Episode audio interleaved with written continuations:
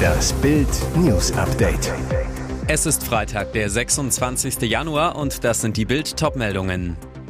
Kloppknall, Liverpool-Trainer hört auf. Verteidigungsminister im Bildinterview, Pistorius warnt vor dem Kriegsfall. Er hatte sich den Hund schon gekrallt, Seeadler wollte meinen Chihuahua entführen.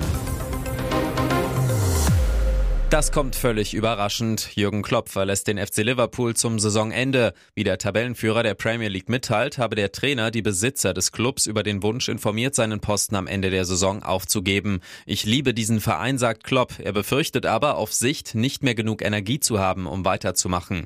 Ursprünglich hatte Klopp noch bis 2026 Vertrag. Der Ex-BVB-Coach übernahm das Traineramt bei Liverpool 2015 und führte den Verein zum Sieg in der Champions League und zur englischen Meisterschaft. Zudem gewann er den FA Cup und den englischen Liga-Pokal. Auch Klopps Assistenztrainer Pepijn Leinders und Peter Krawitz werden Liverpool am Ende der Spielzeit 2023-24 verlassen. Leinders strebe laut der Vereinsmitteilung eine eigene Karriere als Cheftrainer an. Schweden, Norwegen, Großbritannien, sie alle warnen vor einem Krieg gegen Russland. Und Deutschland? Verteidigungsminister Boris Pistorius will das Land kriegstüchtig machen. Aber wie wahrscheinlich könnte ein Angriff von Wladimir Putin sein? Und wäre die Bundeswehr bereit, uns zu verteidigen? Im Bildinterview macht Boris Pistorius klar, bei der Diskussion um die Kriegstüchtigkeit Deutschlands gehe es ihm nicht bloß um Debatten. Er habe den Begriff nicht in die Diskussion eingebracht, weil ich Spaß habe an der Provokation, sagt er. Er wolle vielmehr wachrütteln. Wir kommen aus 30 Jahren Frieden, 30 Jahren Friedensdividende, von der wir alle profitiert haben. Und jetzt geht die Reise in die andere Richtung. Pistorius warnt, wir müssen richtig, richtig Tempo nachlegen, damit wir uns in die Situation bringen für den Fall der Fälle. Was Pistorius damit meint, den Kriegsfall. Denn nach übereinstimmender Experteneinschätzung werde es fünf bis acht Jahre dauern, bis Russland in der militärischen Verfassung sei, neue Großoperationen zu unternehmen. Pistorius sagt, aktuell sehe ich keine Gefahr für einen Angriff Russlands auf das NATO-Gebiet oder einen NATO-Partner. Das ist aber eine Momentaufnahme. Keiner weiß, wie und ob das hält. Weitere Aussagen von Pistorius gibt's auf Bild.de. Beim Gassigehen erlebte Inge T. einen Albtraum. Unvermittelt wurden sie und ihr Chihuahua Buddy angegriffen aus der Luft von einem Seeadler. Der Schreck sitzt der Frau aus Wildeshausen in Niedersachsen noch immer in den Gliedern, denn nie hätte sie mit so einer ungewöhnlichen Attacke gerechnet. Am Montagnachmittag war Inge T. zusammen mit ihrer Schwester und Familienhündchen Buddy in der Dämmerung unterwegs. Plötzlich stürzte sich gegen 16.30 Uhr ein riesiger Vogel aus einem Baumwipfel auf den kleinen weißen Hund. Ein riesiger Vogel war das. Ich schätze, er hatte eine Flügelspannweite von zwei Metern. Er krallte sich in den Rücken von Buddy und wollte ihn mit in die Luft ziehen, erzählt Inge T. immer noch aufgeregt. Der Chihuahua quiekte und bellte, sein Frauchen fing laut an zu schreien. Der Seeadler, Europas größter Raubvogel, ließ von dem Hund ab und flog wieder zurück in den Baum. Den Moment nutzte Inge T., um ein Foto von dem ungestümen Angreifer zu machen. Ich dachte, das glaubt mir sonst doch keiner. Nach einer zweiten Attacke, diesmal auf Inge T., machte der seltene und streng geschützte Vogel die Flatter verzog sich in einen nahegelegenen Wald. Inge T. informierte nach dem Vorfall die Polizei und möchte andere Spaziergänger oder Hundebesitzer warnen, besonders vorsichtig zu sein und vielleicht einmal mehr in die Bäume zu schauen, um zu gucken, wer da so lauert. Allen schweren Bedenken und Appellen zum Trotz gab es keine Gnade. Kenneth Eugene Smith wurde am Donnerstagabend im US-Bundesstaat Alabama hingerichtet. Der verurteilte Auftragskiller starb als erster zum Tode Verurteilter an einer sogenannten Stickstoffhypoxie. Die Exekution war hoch umstritten. Der Grund, Smith wurde nicht mit einer Giftspritze, sondern mit einer Maske hingerichtet, durch die reiner Stickstoff fließt. Smith starb an Sauerstoffmangel. Die Hinrichtung dauerte 22 Minuten. Einen Teil davon war Smith bei Bewusstsein. Zwei Minuten lang schien er sich auf der Liege zu winden. Dann atmete er mehrere Minuten schwer, bis dann um 20.25 Uhr Ortszeit sein Tod eintrat. Die letzten Worte von Smith waren, heute Abend bewirkt Alabama, dass die Menschheit einen Schritt zurück macht. Ich gehe mit Liebe, Frieden und Licht. Im Vorfeld war die Art der Hinrichtung von Menschenrechtsorganisationen scharf als unmenschlich verurteilt worden. Der Grund, diese Methode wurde nie zuvor bei einem Menschen angewandt. Alle Gesuche von Smiths Anwälten, die Hinrichtung zu verhindern, scheiterten. Schließlich gab das oberste Gericht grünes Licht. Smith hatte 1988 im Auftrag eines Pastors für 1000 Dollar dessen Ehefrau erstochen. Sein Komplize wurde bereits vor Jahren mit der Giftspritze hingerichtet. Der Geistliche hatte kurz nach dem Mord Selbstmord begangen. Und jetzt weitere wichtige Meldungen des Tages vom Bild Newsdesk. Es war einmal eine politische Liebe. Kanzler Olaf Scholz und Finanzminister Christian Lindner, die Säulen der Ampel. Schon kurz nach Start der Regierung machte Lindner aus seiner Zuneigung zu Scholz keinen Hehl. Er lobte dessen Weitsicht, lud den Kanzler sogar zu seiner Hochzeit ein. Doch die Geschichte geht nicht gut aus. Das Urteil des Verfassungsgerichts zum Ampel-Schuldentrick hat einen tiefen Riss in der Beziehung hinterlassen. Der FDP-Chef sei enttäuscht und desillusioniert, berichten einflussreiche Liberale. Die Klatsche vom Verfassungsgericht und der Streit mit Scholz über eine Aufweichung der Schuldenbremse habe Lindners Vertrauen in den Kanzler geschwächt. Schließlich habe Scholz Lindner zum Schuldentrick ermuntert, heißt es. Neuester Tiefpunkt im Beziehungsdrama der Streit ums Kindergeld. Lindner will nur den Kinderfreibetrag für Topverdiener erhöhen.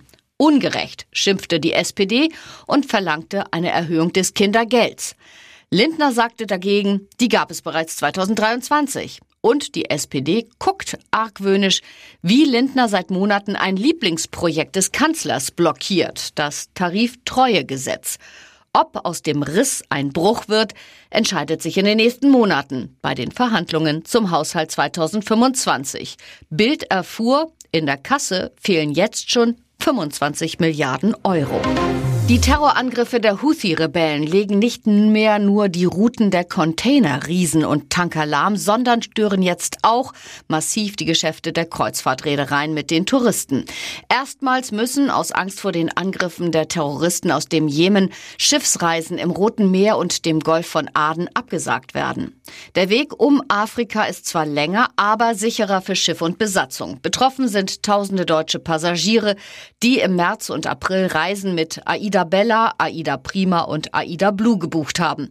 Alle Reisen vom Persischen Golf und dem Indischen Ozean durch das Rote Meer und den Suezkanal nach Westeuropa sind abgesagt worden, teilte AIDA Cruises mit.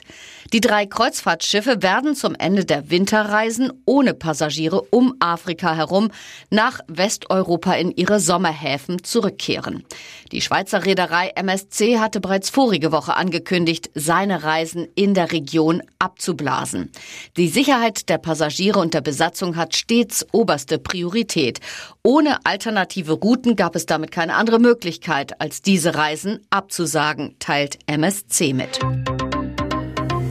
Hier ist das Bild News Update. Und das ist heute auch noch hörenswert.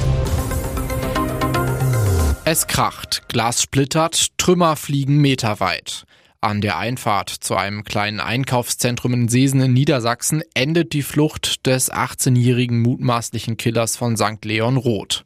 Um 10.20 Uhr soll er am Donnerstag auf dem Gelände des Löwenroth-Gymnasiums in St. Leon Roth brutal zugestochen eine 18-jährige getötet haben und dann geflohen sein. Zwölf bis 14 Streifenwagen jagten den Flüchtenden in der Luft ein Polizeihelikopter.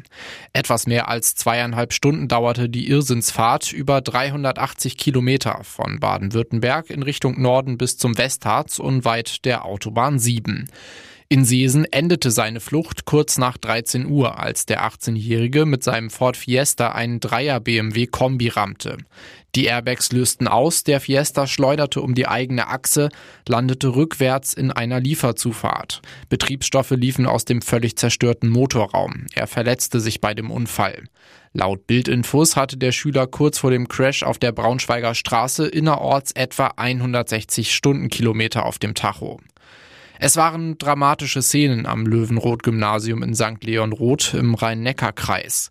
Mit einem Messer soll der 18-Jährige die gleichaltrige Schülerin am Donnerstagvormittag angegriffen haben. Sie wurde dabei tödlich verletzt.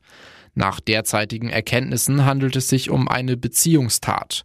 Bereits im November 2023 erstattete das Opfer Strafanzeige gegen den mutmaßlichen Killer, ebenfalls Schüler des Gymnasiums, wegen körperlicher Gewalt.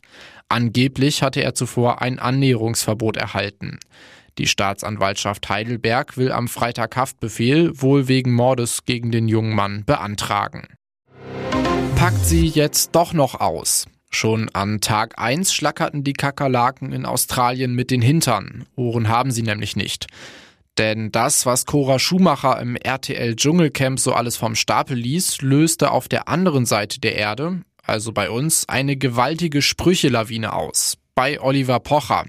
Der ist gerade auf Liebeskasper-Tour und schoss mit verbalen Salven nur so um sich. Die meisten trafen Cora selbst, denn die gab bereits in der ersten Sendung von Ich bin ein Star, holt mich hier raus zu. Der Olli, der Lustige aus Köln, hat sich in ihr Herz und offenbar auch ins Bett gepochert. Doch das Herzklopfen vor Wonne wandelte sich schnell um in Herzrasen vor Wut. Kurz nach dem freiwilligen Campauszug folgte Coras freimütige Abrechnung mit dem Comedian. Ich brauche keinen Oliver Pocher. Ich brauche weder seine Schlagzeilen noch brauche ich seine Kohle. Wer hat was davon? Nun, es stellt sich nach wie vor aber auch noch diese Frage. Warum hat Ex-Rennfahrergattin Cora überhaupt ihren rasanten Boxenstopp ausgeplaudert? Was hat sie denn davon? Ich habe das mit Oliver Pocher gezielt gesagt, so Schumacher jetzt bei RTL, weil ich vorher wusste, dass er unsere Affäre an die Medien lanciert hat und ich wusste, dass ich hier in Australien damit konfrontiert werden würde. Autsch. Den Vorwurf, Pocher hätte ihre Liebelei verpfiffen, wird dieser sicher nicht unkommentiert lassen. Doch damit wird Cora ihren Platz im Oliversum vermutlich endgültig verzockt haben. Für Cora hat es sich wohl endgültig ausgepochert.